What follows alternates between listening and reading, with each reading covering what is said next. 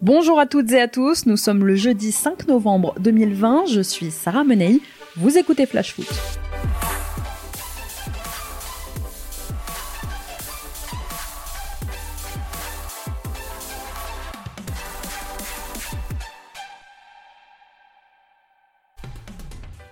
Il s'appelle Félix Zweyer et c'est pas la peine qu'il prévoit des vacances en Bretagne. Ah Hier soir, à Londres, le Stade Rennais a appris à ses dépens que lorsqu'on n'est pas un gros club européen, un historique, eh bien l'homme en noir est rarement de notre côté. Les hommes de Julien Stéphan se sont lourdement inclinés 3-0 sur la pelouse de Chelsea et aujourd'hui c'est l'arbitrage de monsieur Zweyer qui laisse aux Bretons un goût très amer.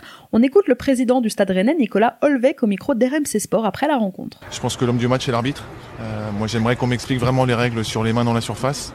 Si celle d'Albert est sifflée, pourquoi celle de Zouma n'est pas sifflée? La VAR se réveille sur la nôtre, pas sur la leur. En plus, il met un deuxième jaune, donc euh, le match est plombé à 2-0. Et, euh, et, à 2-0, Alfred n'a même pas un arrêt à faire. La deuxième mi-temps montre aussi que les joueurs ont mis tout ce qu'ils avaient. Jusqu'à la fin, on était dangereux. Euh, non, encore une fois, c'est l'apprentissage qui est dur. On est certainement arbitré comme, comme le petit poussé, comme le, petit nouveau. Et ça, c'est difficile à accepter. Le, sommeil va être dur à trouver ce soir.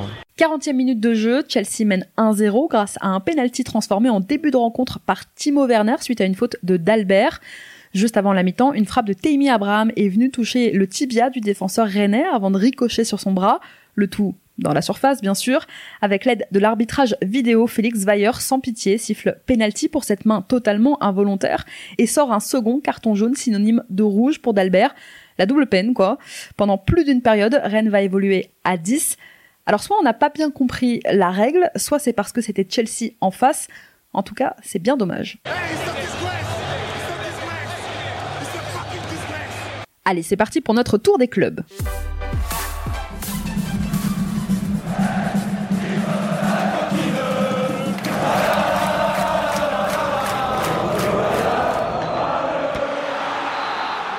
On surveille de près l'état de Sofiane Bouffal, touché à un genou. Le milieu du SCO n'a pas participé à la séance d'entraînement hier, une légère blessure qui ne devrait pas le priver de la rencontre à Nîmes dimanche après-midi.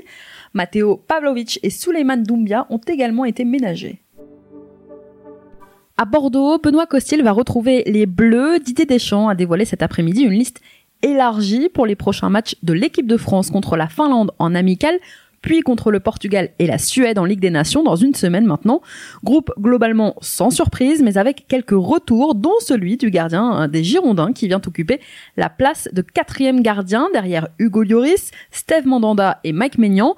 Costil n'avait pas été appelé lors de la dernière trêve au mois d'octobre. Il avait été appelé en renfort en septembre pour pallier au forfait de Steve Mandanda, mais son nom n'était plus inscrit sur une liste initiale de Didier Deschamps depuis deux ans maintenant. Lance enfin de retour ce week-end. Les supporters devaient attendre ça avec impatience. Il faut dire que le dernier match du promu remonte au 18 octobre dernier et une lourde défaite dans le derby du Nord. Décimés par le Covid, les Lensois, qui n'avaient pas joué donc leurs deux derniers matchs de championnat, retrouveront la Ligue 1 dimanche avec la réception de Reims. Franck Hayes, qui avait lui aussi contracté le virus, devrait être sur le banc. Ce soir, 21h, Lille va à San Siro. Les deux premières équipes du groupe H s'affrontent dans le cadre de la troisième journée de phase de poule d'Europa League et la tâche s'annonce difficile pour les Lillois.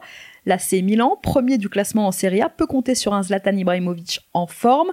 Alors la compo probable que devrait aligner Christophe Galtier pour cette rencontre, Mike Maignan dans les cages, épaulé de sa charnière Fonté-Botman, Chelik côté droit, Reynildo côté gauche, le duo Renato Sanchez-Benjamin André devrait évoluer devant cette défense, Jonathan Bamba est l'homme en forme, Jonathan Iconé devrait prendre les côtés de l'attaque, Youssouf Yazici devrait lui être aligné en 10 en soutien de son compatriote Bouraki Elmaz, vous l'aurez compris, Jonathan David devrait commencer cette rencontre sur le banc.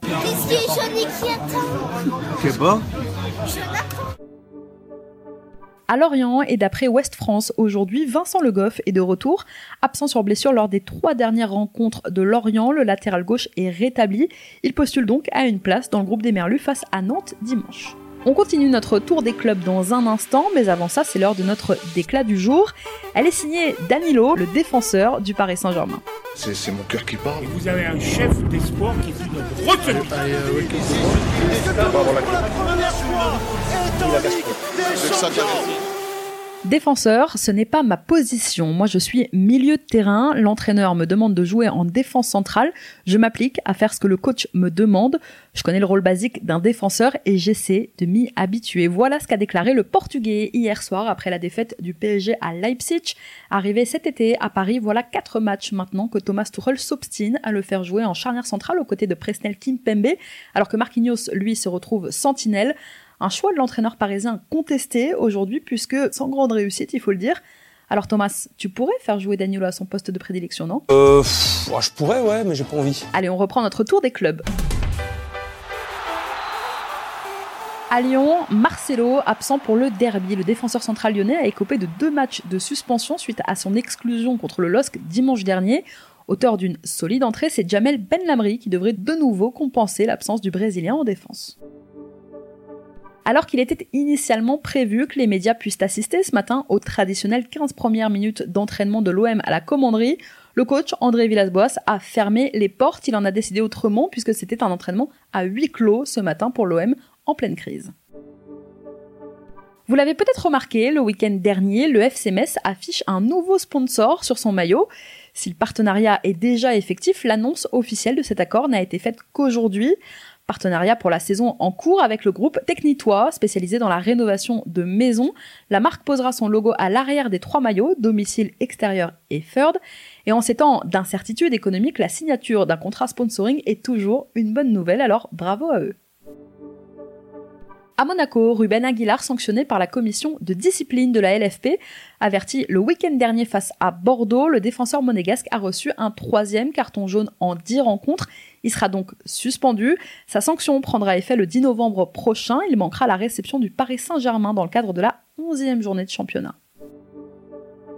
Vainqueur à Saint-Etienne le week-end dernier, Montpellier va enchaîner un deuxième déplacement puisque les Montpelliérains vont à Bordeaux samedi à 17h.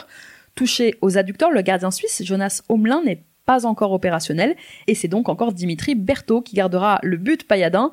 En revanche, Michel Derzakarian pourra compter sur le retour de Mihailo Ristic qui était touché à une cuisse. TJ Savanier et Arnaud Souquet sont eux aussi de retour de suspension, au contraire pour l'instant de Vittorino Hilton et de Damien Le Talec.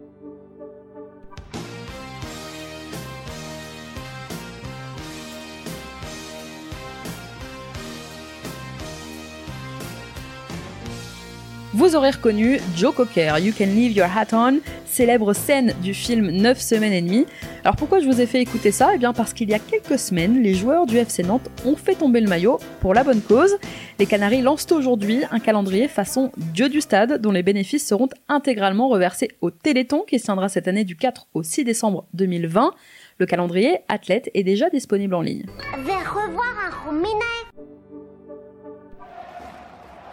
En cette période où les stades sonnent désespérément creux en raison du huis clos, l'OGC Nice a lancé un appel aujourd'hui à ses supporters.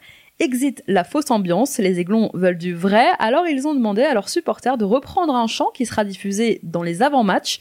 Reprenez-le, envoyez-nous en masse vos vidéos, nous nous chargerons du reste et nous diffuserons le tout sur les écrans géants de l'Alliance quand nous aurons rassemblé un maximum de vidéos. Voilà, l'appel lancé par l'OGC Nice aujourd'hui vient communiquer une belle initiative.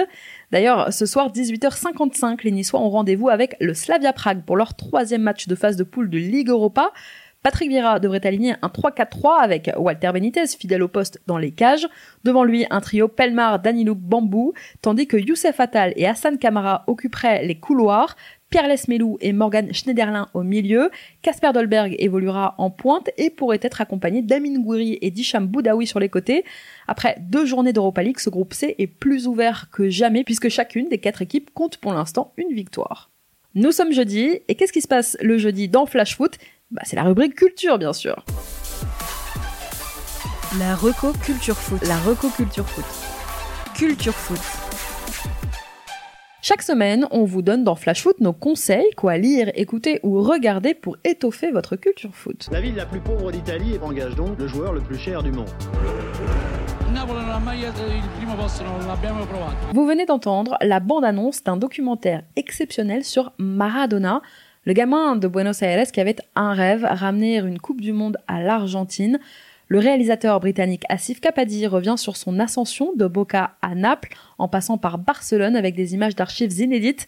On connaît les exploits de Maradona, on connaît ses failles aussi, mais on connaît un peu moins l'origine de celle-ci. Ce doc nous plonge dans la genèse des faiblesses de l'idole, son rapport à la célébrité, à l'argent, à la camorra et au tifosi napolitain, mais aussi à sa famille. On apprend tout ça dans l'œuvre de Capadi, présentée hors compétition au Festival de Cannes il y a un an et demi. Diego l'attachant, Maradona le terrible, que vous aimiez le personnage ou pas, dans le fond comme dans la forme, ce doc vous passionnera. C'est disponible sur MyCanal ou en DVD, ouais ouais, ça existe encore. Sachez aussi que Maradona, qui a fêté ses 60 ans il y a quelques jours seulement, se trouve aujourd'hui dans un état stable après avoir été opéré de la tête mardi. Allez, on reprend notre tour des clubs. Soirée cauchemardesque hier pour les Parisiens qui se sont inclinés 2-1 en Allemagne. Avec cette défaite face au RB Leipzig, le PSG affiche déjà 4 revers en 12 matchs cette saison, toutes compétitions confondues. C'est son pire total à ce stade sous l'ère Qatari. Pour ne rien arranger, Kylian Mbappé est déjà forfait pour le choc face à Rennes qui attend les Parisiens ce week-end. Une nouvelle défaite scellerait-elle le sort de Thomas Tuchel? Réponse samedi 21h. Le stade de Reims, quant à lui, ira dimanche après-midi à Lens à l'occasion de cette dixième journée. L'équipe de David Guillon est dans une bonne dynamique en ce moment, mais les deux succès consécutifs de son équipe n'empêchent pas le coach Rémois d'être très prudent. Le retour en forme du stade de Reims reste encore fragile. Ce sont les mots ce matin de l'entraîneur de Reims dans les colonnes du journal L'équipe. Naïef Aguerd va pouvoir se consoler de la défaite amère en Ligue des Champions en rejoignant sa sélection. Le défenseur du stade rennais a été appelé aujourd'hui par Vaïd Alilodzic pour la double confrontation qui attend le Maroc contre la Centrafrique. Ce sera les 13 et 17 novembre prochains dans le cadre des éliminatoires de la Cannes 2021. Aguerd n'a plus joué en sélection depuis le 16 octobre 2018. La Saint-Etienne qui reste sur 5 défaites consécutives a ce week-end un rendez-vous très important. Dimanche soir, les Stéphanois seront au Parc OL dans le derby de la dixième journée de Ligue 1. Et c'est déjà la rencontre d'après qui inquiète Claude Puel puisque deux attaquants stéphanois sont déjà forfaits pour la rencontre contre le Stade Brestois de la 11e journée. Suspendu hier par la commission de discipline de la LFP, Romain Amouma et Wabi Kazri ne feront pas le déplacement à Francis Leblé. Les deux hommes ont écopé chacun d'un match de suspension. À Strasbourg, absent lors des deux dernières rencontres du Racing contre Brest et contre Reims, en raison d'une douleur à l'adducteur, eh bien Dimitri Liénard a repris l'entraînement en début de semaine et devrait donc retrouver sa place dans le groupe pour la réception de l'OM. Ce sera demain soir 21h en ouverture de la dixième journée. Merci à tous d'avoir été avec nous. C'était Sarah Menei. Vous écoutiez Flash Foot. On se retrouve demain. On parlera de tout ce qui vous attend lors de la dixième journée de Ligue 1.